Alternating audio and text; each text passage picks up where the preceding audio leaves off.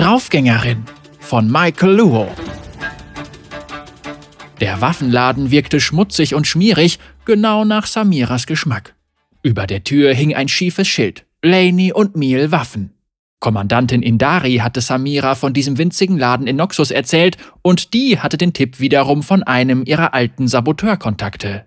Das und die Tatsache, dass die Lehrlinge hier nebenbei als Tätowierer arbeiteten, reichte, um Samiras Interesse zu wecken. Sie trat ein, dicht gefolgt von Indari. Die Kommandantin hätte nicht mitkommen müssen, aber Samira hätte ihr es sowieso nicht ausreden können. Drinnen roch es nach geschmolzenem Eisen und Samira entdeckte Werkzeuge, die man in oxianischen Waffenkammern eher selten findet. Eine quietschfidele Frau mit zwei Labrettpiercings schweißte Sonitmessing, während ihre Kollegin, eine Frau, die wie ein Ochse gebaut war, einen Hexstutzen reinigte. Tätowierte Lehrlinge gingen ihnen fleißig zur Hand. Wie viel Geld haust du heute auf den Kopf? fragte Indari, als sie die Räder ihres hölzernen Rollstuhls justierte. In ihrer Stimme klang die Stärke der Jahrzehnte im Dienste des Imperiums. Vor ein paar Jahren hätte sie ihre Missbilligung schwer getroffen, doch inzwischen machte sie sich einen Spaß daraus, die Kommandantin zu ärgern. Nicht annähernd so viel, wie ich gerne möchte. Samira entdeckte zwei Pistolen in einer Glasvitrine. Eine davon war schwarz wie Kohle, die andere war ein schlanker silberner Revolver. Beide enthielten unerprobte sonnitische Neuheiten. Fühlen die sich so gut an, wie sie aussehen? fragte Samira. Es sind die besten, die wir haben, rief die Schweißerin. Miel und ich haben sie aus Materialien gefertigt, die wir aus der Heimat importiert haben. Aus meiner Heimat. Sie kosten ein Vermögen. Samira knallte einen Münzsack auf den Tresen. Hinter ihr verschränkte Indari die Arme. Das ist der gesamte Lohn, den wir für unsere letzte Mission bekommen haben. Samira lächelte. Eine Frau braucht nun mal die richtige Ausrüstung für ihre Arbeit. Und die letzten Schusswaffen, die ich hatte, waren irgendwie langweilig. Indari schüttelte den Kopf. Sam, das ist unverantwortlich. Sogar für dich. Samira strahlte. Das habe ich von dir gelernt. Die Reise in die südlichen Dschungel dauerte Wochen und zu Samiras Enttäuschung versuchte nicht ein einziger Mensch sie zu töten. In der Nähe eines großen Steingebäudes blieb sie stehen und überprüfte noch einmal die Stelle, die die Kommandantin in ihrem Notizbuch markiert hatte. Ein Anwesen unweit von Kaltala, in dem Gerüchten zufolge eine Waffe aufbewahrt wurde, die eine Gefahr für das Imperium darstellte. Der Befehl lautete, die Waffe zu bergen und keine Überlebenden zu hinterlassen. Das nicht gekennzeichnete Gebäude ragte vor ihr auf. Die hölzernen Eingangstore waren zerschmettert worden. Nano, wunderte sie sich. Sie ging einen Schritt darauf zu, hielt dann jedoch inne. An ihrer rechten Stiefelschnalle war ein Stück verformtes Eisen hängen geblieben. Sie hob den rechten Fuß und entfernte es. Merkwürdig, dachte sie, als sie die ungewöhnliche Form betrachtete. Dann hörte sie eilige Schritte näher kommen. Zwei Wachen tauchten vor ihr auf und schwangen ihre Speere. Schon wieder ein Eindringling, rief eine. Sie darf uns nicht entwischen. Was für ein herzliches Willkommen! Samira zog ihre Pistolen. Nach rechts gleitend eröffnete sie einen Kugelhagel auf die Wachen und richtete sie, bevor sie in Reichweite ihrer Speere kam. Samira legte ihre Stirn in Falten. Das war ja jetzt keine Herausforderung. Sie eilte weiter und rannte absichtlich durch den laut scheppernden Metallschrott, der in den Fluren des Anwesens herumlag, damit möglichst jeder sie bemerken konnte. Kriegsmaurer, die ihr Eindringen aufgeschreckt hatte, rannten alarmiert auf sie zu. Runde zwei, das wird ein Spaß. Aus dem Augenwinkel sah sie einen an die Wand geschobenen Tisch. Samira sprintete nach vorn und sprang darauf. Bei ihrem Sprung von der Tischplatte herunter wirbelte sie wild um sich schießend im Kreis und tötete ihre Verfolger noch bevor ihre Füße den Boden wieder berührten. Dann machte sie blitzschnell einen Satz über eine zertrümmerte Balkonbrüstung und landete wieder unten im offenen Hof. Ganz in der Nähe stand ein weiteres Gebäude mit eingeschlagenem Eingangstor. Anscheinend hat mir jemand die Waffe vor der Nase weggeschnappt, dachte sie schmunzelnd. Das ist mir seit Jahren nicht mehr passiert. Samiras Puls beschleunigte sich.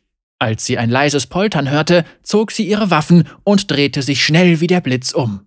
Zwei riesige Gestalten stürmten in den Hof, Samira lächelte. Basilisken, heute muss mein Glückstag sein. Auf den Basilisken saßen mit Klingenbeilen bewaffnete Soldaten. Samira bekam vor Aufregung Gänsehaut. Sieh mal einer an, auch noch Zielübungen. Ist sie auch wegen des Nullkindes hier? Fragte einer der Soldaten. Ist doch egal, das Kind ist sowieso weg. Und sie sieht ganz anders aus als der Eindringling von vorhin, sagte der zweite Soldat Samira zugewandt. Was bist du? Samira hob eine Augenbraue. Ich bin das Letzte, was du sehen wirst. Ha, die nimmt den Mund ganz schön f. Eine Kugel traf seinen Kopf. Schade, sagte Samira und überprüfte ihren Revolver. Jetzt habe ich meine letzte Patrone an den da verschwendet. Der Soldat sank tot zu Boden. Sein Basilisk brüllte auf und stürmte mit schnappendem Kiefer direkt auf Samira zu. Komm und hol mich, Bestie! Samira ging in die Hocke. Ihr Herz raste, aber sie bewegte keinen Muskel. Richtig aufregend wird es erst, wenn... Der Basilisk kam näher. Es juckte Samira in den Fingern. Einfach den richtigen Moment abwarten. Sie streckte ihre Arme aus, richtete ihre Pistolen auf die Augen der Bestie und starrte sie einen Augenblick an. Dann drehte sie sich um, sprang in die Luft und vollführte einen perfekten Rückwärtssalto, bevor sie im Sattel auf der Kreatur landete. Dann zog sie die Zügel straff und lenkte das Reittier in Richtung des verbliebenen Soldaten. Der Soldat knurrte. Hat Rell dich geschickt, um für Ordnung zu sorgen? Nee, nie von dem gehört. Noxus schickt mich antwortete Samira und genoss die Verwirrung ihres Gegners. Manchmal werde ich geschickt, um die Starken zu retten. Und manchmal, ihr Blick war fest auf den Soldaten gerichtet, um die Schwachen auszulöschen. Wütend trieb der Soldat sein Reittier an. Samira lockerte ihren Griff und flüsterte Los. Ihr Basilisk taumelte auf den anderen Reiter zu. Er hatte das Beil hoch über seinen Kopf erhoben und zielte auf ihren Hals. Z, z, ein häufiger Fehler. Als die beiden Reittiere aufeinander trafen, drückte Samira ihren Rücken durch, um dann mit einer flinken Bewegung gleichzeitig einem Schlag auszuweichen und ihr Schwert zu ziehen. Sie holte in weitem Bogen aus und stieß ihm ihr Schwert in den Bauch. Der Soldat brüllte. Das funktioniert nicht bei dieser Rüstung. Süßer, ich funktioniere nicht. Ich töte. Samira betätigte den an der stumpfen Kante ihres Schwerts befestigten Schlitten und drückte den Abzug. Hinter ihrem Schwert explodierte eine Wolke aus Schwarzpulver, wodurch das Schwert nach vorn schnellte und die Rüstung des Soldaten aufbrach. Sie stieß einen Freudenschrei aus, während sie seinen Torso in zwei Hälften zerteilte und stieg dann mit qualmendem Schwert von ihrem Reittier ab. Die beiden reiterlosen Basilisken standen regungslos da. Samira befreite sie von ihren Satteln. Während die Tiere in die Freiheit flohen, trat sie die Leichen beiseite und nahm ihre leeren Pistolen wieder an sich. Auf der gegenüberliegenden Seite des Hofs schlängelte sich eine bröckelnde Treppe hinter den zerschmetterten Türen des Gebäudes nach unten. Samira stieg die Treppe hinab und fand sich in den Überresten einer steinernen Gefängniszelle wieder. Überall lagen verbogene Metallteile herum.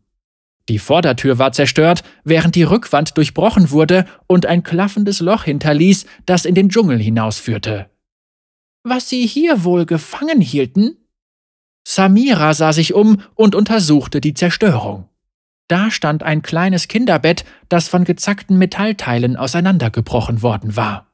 Sie zuckte mit den Achseln und ließ sich darauf nieder. Dann griff sie in ihre Tasche und nahm eine Trinkflasche heraus. Sie machte es sich auf dem Schrott bequem und erhob die Flasche für einen Trinkspruch. Gratulation, Waffe! Was oder wer du auch bist, meine Aufmerksamkeit ist dir gewiss.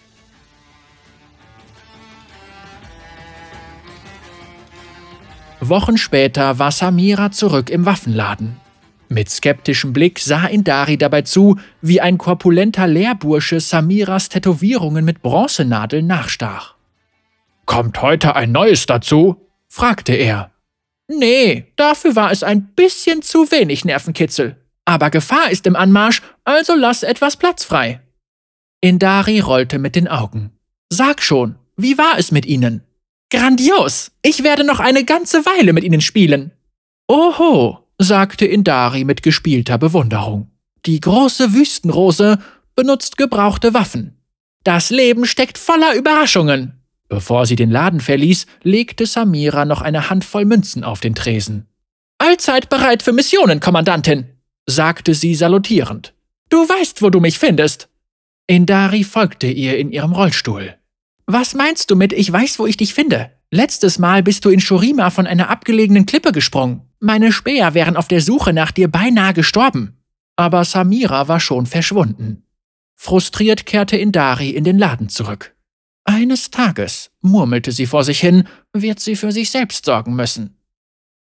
Der Tätowierer hatte das Gewand der dunklen Zauberei abgelegt, und als er aus dem Schatten trat, kam eine weibliche Gestalt zum Vorschein. Ihr blasses Gesicht schimmerte im Licht. Kommandantin Indari, du wirst ihr alles geben, was sie will. Das Imperium braucht Samira.